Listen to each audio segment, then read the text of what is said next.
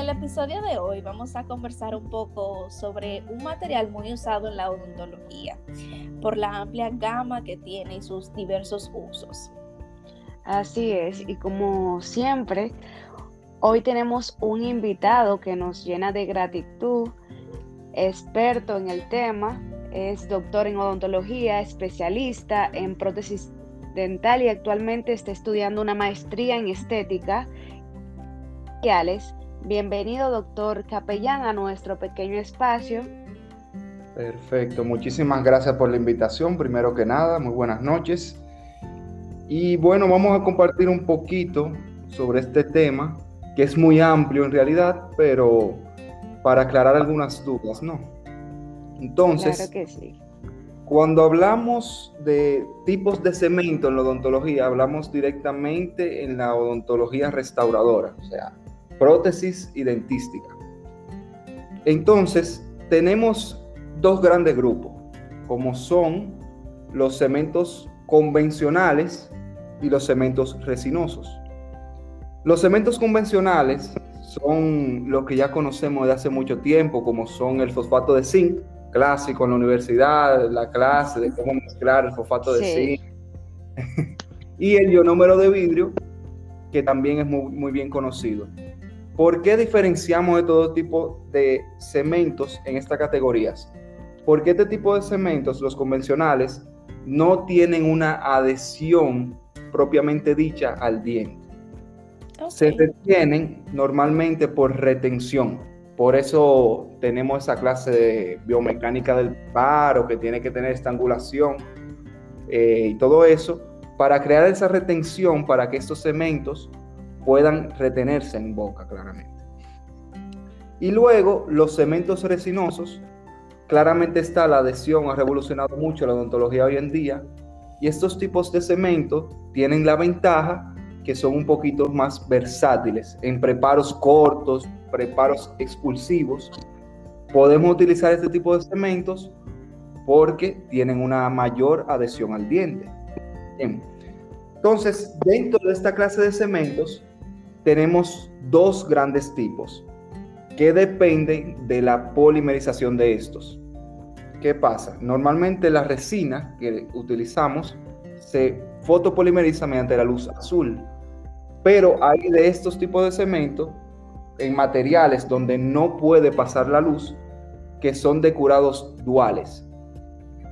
Por ejemplo, que tienen una parte auto y una parte foto, para simplificarlo un poco. Entonces, tipos de materiales en la que no podemos usar cementos fotoactivados totalmente pueden ser eh, las coronas metalocerámicas, que el metal no deja pasar bien la luz, entonces No, no polimeriza, entonces no endurece. También en restauraciones muy opacas, si tenemos un sustrato oscuro y tenemos una carilla de 1.5 milímetros, pero con maquillaje bien opaca para esconder ese sustrato, la luz tampoco pasa muy bien. Y en materiales muy amplios, materiales de más de 2 milímetros, pueden ser de resina o de cerámica, cualquiera.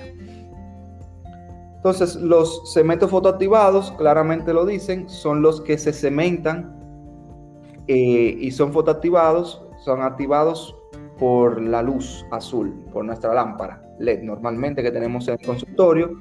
Y esos son el tipo de cemento que se utiliza normalmente para cementar las carillas, que son finas y pasan bien la luz y tienen la ventaja de al ser fotoactivados no cambian de color, que es una desventaja de los duales, que al tener aminas terciarias, que es uno de los componentes para su polimerización, pueden en el tiempo cambiar de color y cambiar un poquito de color nuestras carillas que hicimos tan lindas de 0.5, 0.7 milímetros. Son bien finas. Pero dentro de los cementos duales también hay una división. Y ahí tenemos los cementos duales convencionales, o sea, son cementos, como le expliqué, duales solamente, duales autoadhesivos. Los duales autoadhesivos son estos que no tenemos que colocarle adhesivo al diente, o sea, no tenemos que hacer ese protocolo adhesivo de grabado ácido, adhesivo, nada de eso. se adhieren Exacto. Ellos mismos se adhieren a la estructura, ya sea de diente o metal, dependiendo. Y los cementos tipo core, que son normalmente utilizados para cementar pernos porque tienen una mayor resistencia y puedes cementar el perno y con el mismo cemento reconstruir el muñón, que es una ventaja muy viable para ahorrar tiempo en este tipo de restauraciones. Y hoy en día está muy de moda cementar restauraciones finas o que puedan pasar la luz con la misma resina compuesta pero precalentada. Ustedes saben que los cementos normalmente tienen una consistencia muy fluida para que puedan correr bien y adaptarse bien al preparo que nosotros hicimos. Entonces, la resina compuesta eh, tiene la misma composición que estos cementos, solamente que tienen más, eh, más material de relleno, son más resistentes y son más pesadas. Entonces, ahí viene el precalentamiento, que es calentar un poco la resina para que sea un poquito más fluida y pueda adaptarse mejor. Estos son normalmente los tipos de cemento que se utilizan hoy en día. No sé si tienen alguna pregunta o algo. Bueno, con respecto a, lo hablado ya va mucho a nivel estético, ¿no? Y nosotros somos estudiantes directamente de clínicas. Entonces algunas preguntas que nos surgen son como de, esos cementos que nosotros utilizamos, como el cemento de óxido de zinc eugenol. Muchas veces nos surge la duda de el óxido de zinc y el eugenol es cierto que mata el nervio, para decirlo coloquialmente. bueno, ¿qué pasa?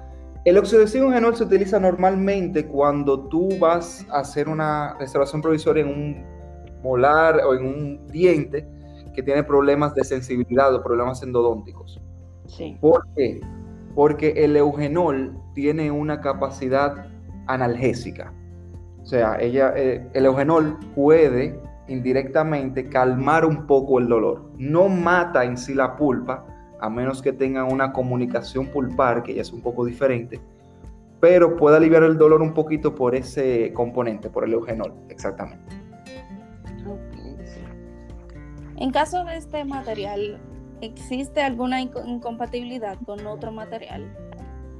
El eugenol, el, el eugenol. Sí. ¿Qué pasa? Dependiendo el protocolo restaurador que tú vayas a hacer después, o sea, si vas a colocar resina o amalgama, eh, el eugenol tiene una incompatibilidad con el adhesivo, ¿me entiendes? Tú usas ese tipo de cementos que tienen eugenol, pueden tener una incompatibilidad y que tu adhesivo no se adhiera bien al diente. ¿Entiendes? Entonces va a tener una falla adhesiva y se te puede salir de restauración.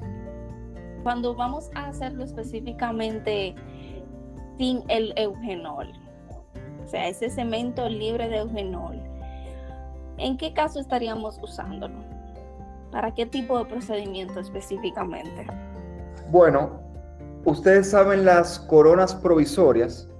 Sí. Ahora, hoy en día, hay muchos cementos provisorios que son libres de eugenol para esto mismo. O sea, no sé si ustedes conocen marcas comerciales, Provisori, Provi, sí, eh, que es muy famoso allá también que son, que dicen normalmente NE, que no eugenol. Estos cementos son provisorios ya para reparos para coronas, eh, que no tienen el eugenol precisamente por lo que le dije antes, para tú usar eh, o cementar después con un cemento resinoso con adhesivo, ¿me entiendes? Con, un protocolo adhesivo para que tenga una buena adhesión al diente. Otro material que también me surge la duda, bueno, nos ha surgido la duda dentro de las clínicas de las universidades, es sobre los tipos de ionómero y sus indicaciones. Eh, hay ¿Existe un ionómero específico? Creo que se utiliza para clase quinta.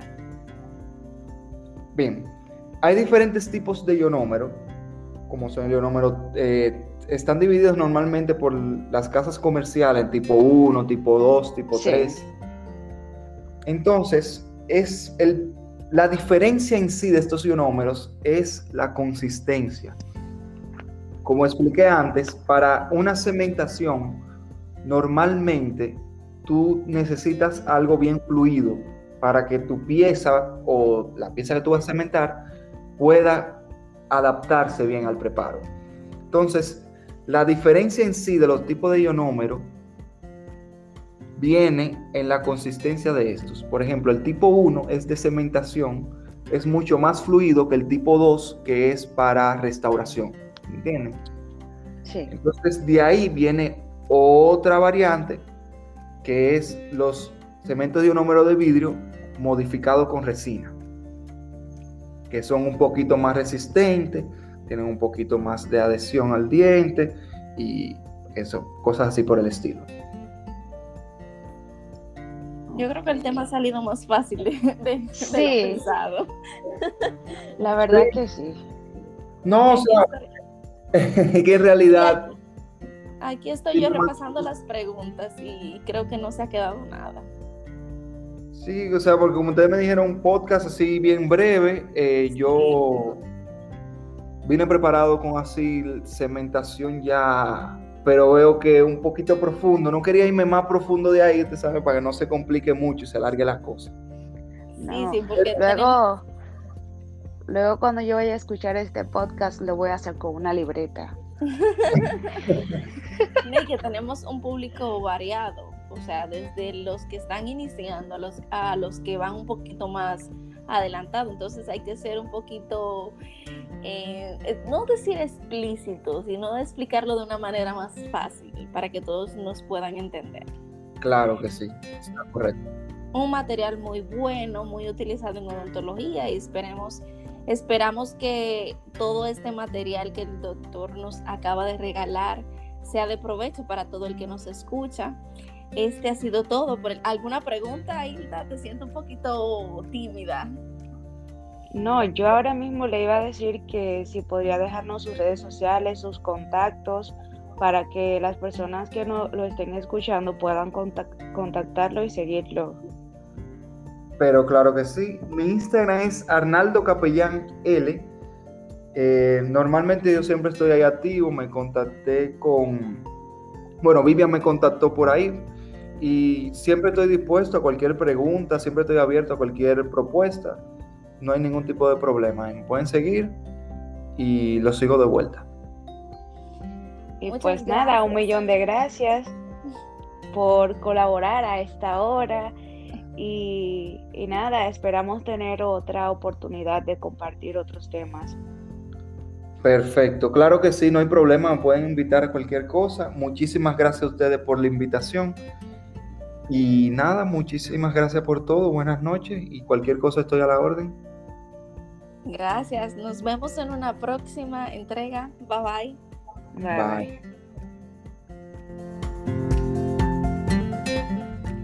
Hello, hello, estás escuchando Odonto Space Podcast. Dos amigas, una conversación, miles de dudas que queremos resolver junto a ti. Mi nombre es Hilda Concepción. Y el mío, Vivian Núñez. Esto es Odonto Space RD. No importa en el ámbito que te encuentres, si eres estudiante, odontólogo o simplemente quieres orientarte sobre la salud bucal. Todo lo que sabemos te lo queremos regalar. Así que quédate y sigue disfrutando.